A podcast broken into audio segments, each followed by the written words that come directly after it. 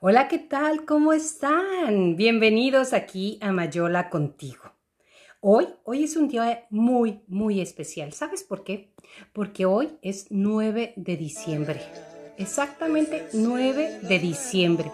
Un día como hoy, pero del año de 1531, empezó lo que es el recorrido para llegar a tener y a que nos diera la Virgen de Guadalupe su tilma y toda una procesión. Hoy en especial quiero platicarte y estar muy pendiente de lo que fue esto y ante todo también estar muy contentos de, de poder tener ese gran presente que fue la Guadalupana. Un gran misterio, eh, de verdad es es un gran regalo para México, porque sabías tú que hay mexicanos que no son católicos, obviamente, que tienen cualquier religión, pero casi todos los mexicanos son guadalupanos. Y hoy, hoy te voy a platicar la historia y mensaje de la, de la imagen de Guadalupe y de todo lo que más o menos se ha descubierto hasta ahorita, porque conforme avanza más la tecnología, más los tiempos, más eh, la forma de poder analizar los mensajes que contiene el código de la Yati de Juan Diego. Y empezamos. En un amanecer del 9 de diciembre eh, se aparece a un, un, indio, y no lo digo con capacidades despóticas, sino un indio chichimeca que hablaba en náhuatl, va recorriendo el cerro del Tepeyac, ¿verdad? Perfectamente bien, eso lo sabemos todos, y escucha cantos y aromas en su idioma. Entonces va y sube y se acerca a, ese lugar para, para poder ver de dónde venía esa música y esos cánticos tan importantes. Entonces, ¿qué crees? Que llega la Virgen María y le pregunta, ¿a dónde vas, hijo mío? Ten por cierto el más pequeño de mis hijos, que soy la perfectísima Virgen María, la Virgen, la Santa María, Madre del verdaderísimo Dios, por quien se vive, el Creador de las personas, el dueño del cielo y de la tierra. Mucho deseo que aquí me levanten mi casa sagrada, en donde les mostraré a la gente con todo mi amor personal con una mirada compasiva en mi auxilio y en, mi y en la salvación, porque yo soy vuestra madre compasiva, tuya y de todos los hombres que están en la tierra, porque allí escucharé su llanto, su tristeza, para remediar y curar sus diferentes penas, sus misterios y dolores. Anda al palacio del obispo y dirás que yo te envío y ten por seguro que te lo pagaré. Entonces Juan Diego la trata y le habla como mi niña, mi niña del cielo. ¿En qué se puede, pensaste, niña mía, que Juan de Zumárraga me puede hacer caso a mí? Y le dice, ve tú y haz lo que te estoy pidiendo. Claro que llega y pues don Juan de Zumárraga, que era el obispo en ese tiempo, pues le creyó nada, ¿verdad? Imagínate, tenían 10 años en la conquista, este, con una teología muy, muy, muy, muy, muy variable y muy guerrera. Realmente, pues sabemos que nuestra cultura viene de los sacrificios humanos y demás. Entonces, don Juan de Zumárraga, pues no le cree, ¿verdad? Y al siguiente día dice a la niña celestial, manda a alguien más culto que yo, yo, yo, yo, yo, a mí no me hacen caso. Y entonces la Virgen le contesta, escucha, el más pequeño de mis hijos, ten por cierto que ni son escasos mis servidores, mis mensajeros, pero es muy necesario que tú personalmente vayas y mucho, mucho te ruego, hijo mío, y con, rigor, y con rigor te mando que otra vez vayas mañana a ver al obispo de mi parte hazle saber mi voluntad. Vuelve a insistir el mensaje que tiene para el obispo. San Juan de Zumárraga, mosqueado, pues le dice, dile a tu niña que te dé una señal, el contento que le dará la niña del cielo. Lo manda, lo manda a seguir por todos sus trabajadores porque dice, pues es un timador, se la está inventando. Y en eso llega la tercera aparición, Pero Juan Diego se perdió, se les perdió, pues imagínate, él conocía los cerros perfectamente bien y todo y pues se les perdió. En la tercera aparición el obispo pide una señal. Bien está, hijo mío, la Virgen es fiel al proyecto de su hijo y, ¿sabes qué? Obedece al obispo al mandarle porque el proyecto de su hijo es crear la Santa Iglesia. Y, y volverás aquí mañana y le lleves al obispo la señal que te he pedido. Con esto te creerá y acerca de esto ya no dudará. Y sábetelo, hijo mío, que yo te pagaré el cuidado, el trabajo y el cansancio que por mí has emprendido. Cuando el Señor nos manda una señal, y, eso es para ti, para mí, cuando Dios nos manda una señal, pues a qué no sabes a quién alborota, pues al diablito, ¿verdad? intenta romper el mandato que dijo la Virgen. Juan Diego, te ubico en ese tiempo, cuidaba a su tío. Bueno, Juan Diego tenía aproximadamente 53, 54 años. Imagínate la edad de su tío Bernardino y lo cuidaba. Ese día, el tercer día de la aparición, el tío se levanta, pues algo enfermito, algo malito, que este, y dice, ¿sabes qué, mi hijo? De esta no paso. Quiero morir confesado. Anda y ve a buscar un sacerdote. Ahí hay una dicotomía, una que decido ¿Voy con la niña del cielo o voy con el sacerdote y ayudarle a mi, a mi tío a bien morir? Y decide irse por otro lado para no toparse con la Virgen. Y pues, ¿qué crees? Que se le aparece la Virgen nuevamente y le dice, ¿a dónde vas, hijo mío? ¿Cómo amaneciste, mi niña querida? Así le decía, mi niña del cielo. ¿Te duele algo? Le dice la Virgen, ¿puedo hacer algo por ti? Mi tío está muy malito déjame ir a, la, tu casa para traer un sacerdote. Ella le dice, escucha y ponlo en tu corazón, hijo mío, el menor de todos. No es nada lo que te espantó o lo que te aflige, que no se perturbe tu rostro ni tu corazón. No temas esta enfermedad ni ninguna otra, punzante o afectiva. No estoy aquí yo, que soy tu madre. ¿No estás bajo mi resguardo y mi sombra? ¿No soy la fuente de tu alegría? ¿No estás en el hueco de mi mano, de mi manto y en el cruce de mis brazos? ¿Tienes necesidad de alguna otra cosa que ninguna otra cosa te aflija y te perturbe? Que no te aprieten con las penas, con la enfermedad, que tu tío estará bien y de esta enfermedad no morirá por ahora.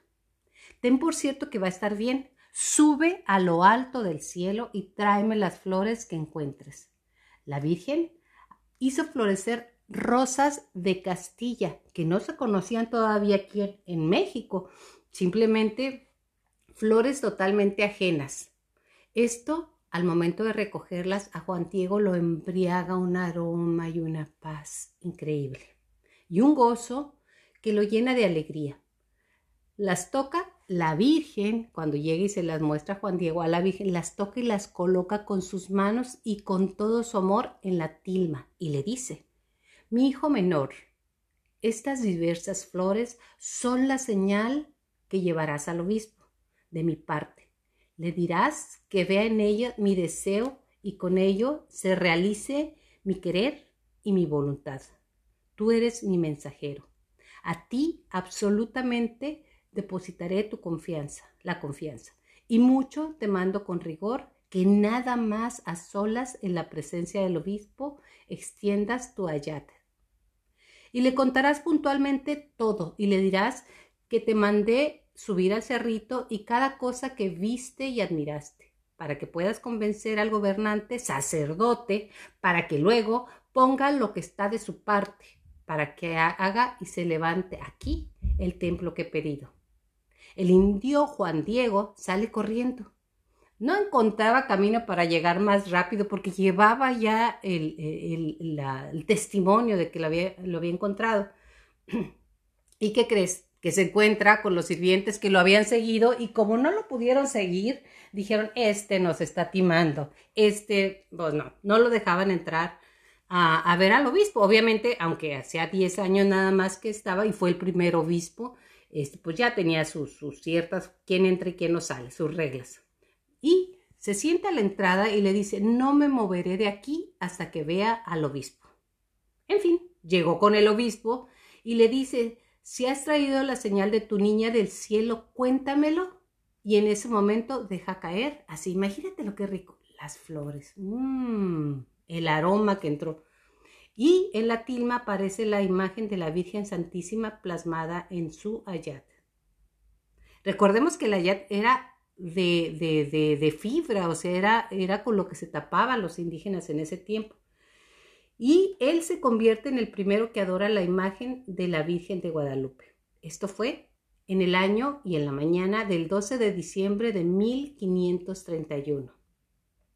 Se ha estudiado totalmente a profundidad científicamente, pero volvamos a ese momento, simultáneamente aparece la Virgen, se le aparece a Juan Bernardino y le dice, ahí es donde le revela realmente su nombre. Y es cuando dice, quiero que me llame la Virgen de Guadalupe. Diez años después, eh, imaginemos que diez años después de la conquista, los náhuatl, o más bien los chichimecas, pero en su idioma náhuatl, tenían sus códigos y sus códices para poderse entender y era una sociedad totalmente estructurada y además una sociedad muy sabia. Entonces, fíjate que Juan Diego se llamaba Cuategua y que quiere decir en agua el que habla como águila. Te había dicho que tenía 57 años de edad. Entonces, los códigos y dibujos que encontraron en, en la Virgen realmente fue muy interesante y son datos que hasta ahorita siguen sorprendiendo. La Virgen de Guadalupe le habló a, a un indio en náhuatl, en su idioma, para ordenar a un obispo. Por eso es que le llamaba el más pequeño de mis hijos. Imagínate que en el año en que se sucedió esto, no había cómo cuidar el ayatl. Tiene 500 años el ayatl.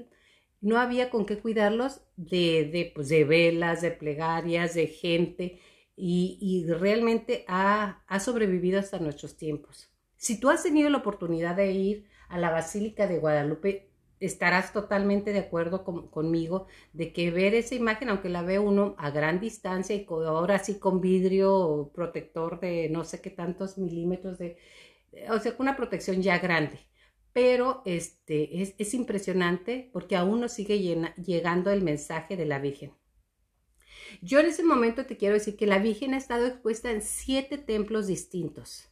En 1921 explotó una bomba en la capilla de la Virgen escondida en un jarrón de barro con flores que colocó un obrero durante las tensiones previas a la guerra cristera. Todo se destruyó alrededor. Los vidrios de la basílica se quebraron. Las casas aledañas a la basílica quebraron sus vidrios. ¿Y qué crees?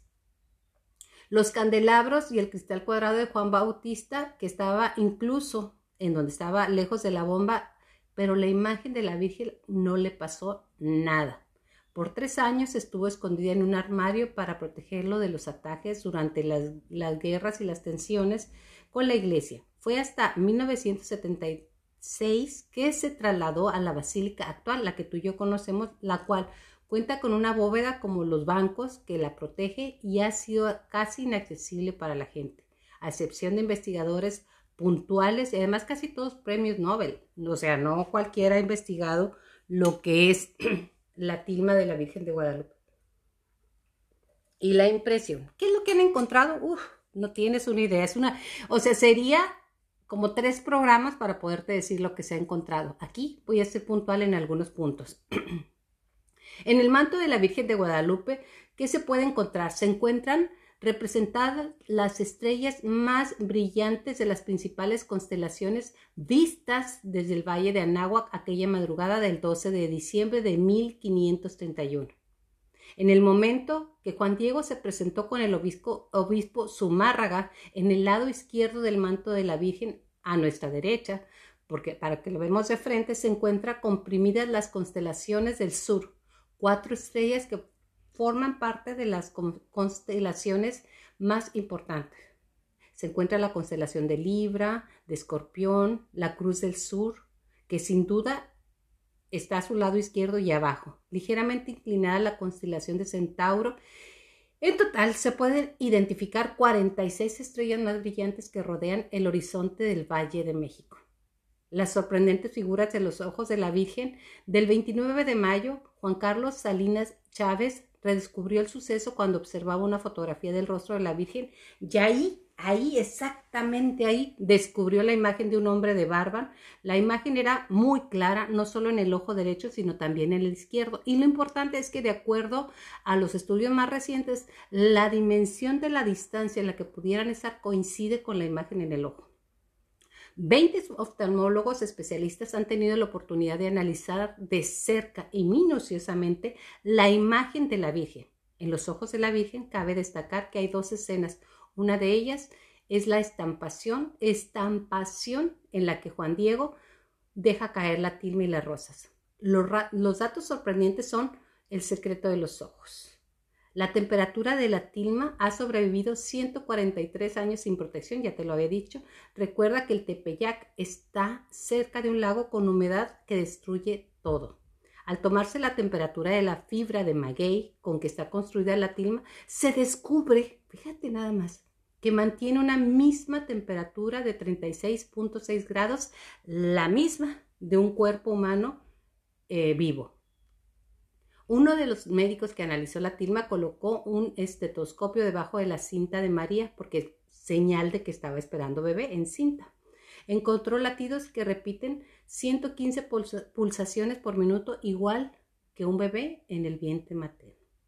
La fibra de maguey que construye la tela de la imagen no puede en condiciones normal perdurar más de 20 o 30 años, a casi 500 años de la aparición de la Virgen María de Guadalupe. Y está tan firme como el primer día. Además, hay fuentes y grandes controversias al respecto. El retrato de la Virgen y su aparición en una sola imagen realmente fue escrito en 1556 un reporte. Eh, dice que por ah, un indigenista, que fue un erudito, Antonio Valeriano, que no solo dominaba el castellano y el náhuatl, sino también el latín. Incluso fue gobernador de la parcialidad indígena de México Tenochtitlan. Se dice Valeriano que escuchó directamente del vidente Juan Diego, el que hablaba como el águila, se imprimió un poco después junto con los relatos del Güey, que consta de 36 pláticas y páginas que fue dominado y publicado por Luis Lazo de la Vega. La copia más antigua que se conserva en el archivo de la Biblioteca de Nueva York consta que en el manto y el cuerpo de la Virgen los símbolos que encontramos nos llevan de la mano a comprender que después de su aparición se sucedió una conversión masiva voluntaria de los indígenas. ¿Sabes por qué? En uno de los traslados de los templos, iba el obispo, iba para ponerlo ya a uno de sus templos y alrededor iban danzando algunos indígenas. Por error, uno de ellos se clavó una flecha en el cuello y murió, murió en el momento. Y dentro de los mismos indígenas dijeron, bueno, vamos a llevárselo a la madre de la vida y de la muerte, del, dueño de la vida y de la muerte, para que nos ayude a volver a nuestro guerrero a la vida. Y la llevaron frente a la y regresó a la vida. Ese es uno de los milagros que usted y yo no conocíamos. De ahí hubo una conversión masiva de indígenas al respecto de la Virgen de Guadalupe y que prevalece hasta ahorita. Es uno de los que, de acuerdo al historiador es una de las conversiones más grandes porque vamos a analizar un poquito, nos vamos a salir de lo que eh, predominaba en ese momento dentro de la cultura eh, que prevalecía ahí en el Valle de México. Estaban con los sacrificios sanguinarios, estaban en un cambio de época. Sí, quiero que en este momento hagas una analogía. Nosotros estamos en un cambio de época, en este momento pandemia, dolores, cambios, que si la vacuna, que si no, que si estamos, que si usar el cubreboca, que si no lo estamos usando, que si, o sea, es un cambio de todo lo que tenemos y hemos tenido estructurado. Así les pasó a, a, nuestros indígenas cuando llegó la Virgen. Estaban cambiando paradigmas. El mundo ya había dado una vuelta. y ellos se convirtieron, porque de acuerdo eran, eran unos expertos astrólogos para poder sobrevivir, porque todo era en una determinada constelación, todo era en un determinado momento para sembrar, para no sembrar, para estar, y era una cultura muy, muy rica y floreciente. Bueno, ellos vieron el cambio, ellos vieron los señales, las señales, y de manera voluntaria llegaron a esto. Ellos decían hablar a los símbolos. La Virgen, al momento de plasmar su imagen, viene llena, rica en simbologías para poder estar con los mexicanos. El que tenga oídos, que oiga. Ellos hacían hablar de todo mediante símbolos en forma de narrativa y de los códices. Pinturas tenían un sentido más allá de lo literal o de lo evidente, es decir, significaba más de lo que se decía. Era una lengua oculta que explicaba algo más. Por eso cuando aparece la Virgen, donde aparece, a quien le aparece y con qué diseños, no adornos, ¿eh? muy allá, es diseños. Se dice que son símbolos los que hacen sentir que ella es verdadera. Uno, se le aparece a Juan Diego, el que habla como águila, acuérdate. Quien tenía ese nombre se creía que bajaba la luz del sol a la tierra. Eran mediums. Se habitaba bien su nombre. Ya tenía, se cree, 57 años a partir de los 52 en la cultura prehispánica, los hombres, con o sin nietos, eran abuelos sabios y a quienes los había que escuchar. Se aparece en el Cerro del Tepeyac. Se cree que en una de las casas de Cuatlique, Cuautlique, que también era madre de Huichilopochtli. Atrás de la Virgen vemos los rayos del sol. Imagínatela, si puedes tener una imagen ahorita de la Virgen, ponla y empieza a analizarla. Yo así lo hice. ¿eh? Atrás de la Virgen vemos los rayos del sol. Para los mexicanos significaba detrás de ella el, el dios sol, que era Tonatiuh, era el dios líder del cielo. El manto con el azul del cielo, colores muy evidentes, pero adicionalmente para ellos era el color em, de los emperadores. La emperatriz del cielo, para que no mirara directamente, sino que era enviada por la inclinación de su cara, que está exactamente 43 grados de inclinación en reverencia. El cabello suelto es una mujer virgen. Las mujeres casadas, de acuerdo a lo que se utilizaba, se recogían el cabello en cuanto ya tenían su marido. El collar al centro de su pecho significa que le pertenecía o estaba entregada para consagración. Así tenían a sus deidades consagradas. Ella tiene una cruz, está consagrada al Cristo, le pertenece a Él. Las manos unidas para nosotros sería símbolo de oración, pero para los indígenas significaba casa y corazón. Ay, qué hermosura, ¿verdad? Ella estaba pidiendo una casa de oración, está poniendo en su corazón. De distintos tonos y tamaños, una más blanca, otra morena, el significado que se ha dado a la mezcla y unión de las dos razas. El que las muñecas estén atadas no por el moño negro, eso significa que está en, cinta, sino por un listón dorado alrededor de las muñecas, es la simbología que son los esclavos o que tienen dueño. La cinta negra que ata sus manos y cae en la parte superior del vientre, superior del vientre significa que está en cinta. Se parece un poco a los días de Navidad. Los colores y los flores de su cuerpo están serían para nosotros y en su momento para los españoles adornos, pero no, para los indígenas no. Y fue quizá el mensaje más oculto e importante. Debajo de la cinta, justo en el vientre, el símbolo de Nahui Oyin. Olin o. Las cuatro direcciones, el principio y el fin. El Omeatl, Dios, Jesús, Hijo. La luna negra tiene muchas lecturas.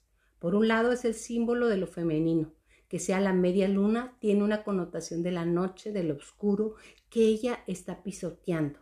Le da también cuna, usted acuérdese y véalo ahorita. Otra lectura que le ha dado un significado del centro de la luna. Un ángel, pero fíjate bien qué ángel, ¿eh? Un ángel con rasgos muy distintos a los ángeles tradicionales. Si bien parece un niño, tiene entradas pronunciadas por lo que se cree que es un viejo o sabio para los indígenas con alas, que son la paloma como tradicionalmente son águila con los colores del quetzal o guacamaya. Para los indígenas, cada animal era, era o traía con su presencia una medicina, un mensaje. Así el águila que vuela cerca del sol y trae los mensajes divinos. Es la mirada alta, con lo que se ve, se ha dicho que podría ser Juan Diego por esa interpretación y su edad. No un retrato, sino simplemente un símbolo. Por su porte, la guacamaya trae consigo la medicina de la palabra y el quetzal. Me quiero regresar un poco a lo que es el ángel que está en la parte inferior. Por un lado está tomando el manto y por el otro lado está tomando a la luna. Es la unión entre el cielo y la tierra. También, si le pusieran un ángel muy infantil o como normalmente los conocemos en la mayoría de las pinturas renacentistas, para ah, los, los indígenas no significaría la sabiduría. Por eso viene con las entradas. ¿Te imaginas? En la parte de atrás, donde sale, está la Virgen y salen los rayos del sol, parece un huevo. Si te fijas, es como si, como si fuera un huevo, que es la creación, es la llegada. En fin, un sinfín de interpretaciones, un sinfín de estudios. Se han hecho estudios de que eh, la pintura con la que fue puesta, que no es pintura, es impresión, no existe en esta tierra. Dicho por un, filo, un filósofo, un físico de la NASA. Imagínate, no está en esta tierra. También la forma en que los ojos, como ya te lo dije anteriormente, están 13 personas retratadas. Actualmente se puede ver eso con computadoras, con toda la tecnología que hemos desarrollado. En aquellos tiempos no. La mirada tierna, incluso los labios de la Virgen. Si tiene chance, vela, vela. Tienen el labio inferior resaltado como, como si estuviera engrosado, engrosado el labio inferior, pero es una, un nudito de la tela, es una imperfección de la tela, pero quedó justo donde. También la tilma tenía tres, tres, tres partes que la conformaban. La impresión está a la mitad de las dos primeras. Cruza todo el cuerpo de la Virgen lo que es la costura y la cara no la, no la cruza porque está doblada o vamos a decir hecha para un lado porque ahí está haciendo una reverencia y aparte se protegió el rostro para poder ver toda la simbología que tiene. Este 12 de diciembre celebramos a la Virgen de Guadalupe, el natalicio. Hoy, después de muchísimos años, se va a celebrar de una manera virtual. La gente no puede ir a los templos. La gente no puede estar ahí. Sabemos perfectamente bien porque estamos en un cambio de era. Cuando la Virgen se apareció, terminó la era para los indígenas. Hoy, hoy es un buen momento para estudiar, para sentir, para agradecer que a México haya sido distinguido con la morenita del Tepeyac, con la Virgen de Guadalupe. Si tú lo sientes, si tú lo vives, si tú lo crees, podrás sentir que estás apoyado, que estás protegido. Siempre estamos protegidos. Lo único que necesitamos en esta festividad tan cercana a la Navidad es sentir, querer, agradecer y saber que nuestro cambio de época, que nuestro cambio de vida está muy cercano, porque lo estamos viendo, los movimientos, los tiempos, y si podemos también sentir que en realidad, en realidad, los cambios están a la vuelta de la esquina y nada, nada volverá a ser igual. ¿Por qué? Porque estamos en evolución. que nos cuesta estar nosotros eh, contentos y esperanzados en que Dios ha sido bendecido con la Virgen de Guadalupe. ¿Te acuerdas? ¿Te acuerdas de eso? Siéntelo, vívelo. Mira, yo he conocido guadalupanos judíos he conocido guadalupanos musulmanes, he conocido guadalupanos de todas las religiones, pero en realidad el guadalupano católico tenemos mucho que aprender, tenemos mucho que agradecer. Las constelaciones que están alrededor del manto de la Virgen de Guadalupe es fantástico. Si puedes, entra a verlo. Entra en cualquier página de internet, en cualquier impresión y sabrás que Dios te ama y feliz día de la Virgen de Guadalupe, que reina en tu corazón. Hasta la próxima, Mayola, contigo.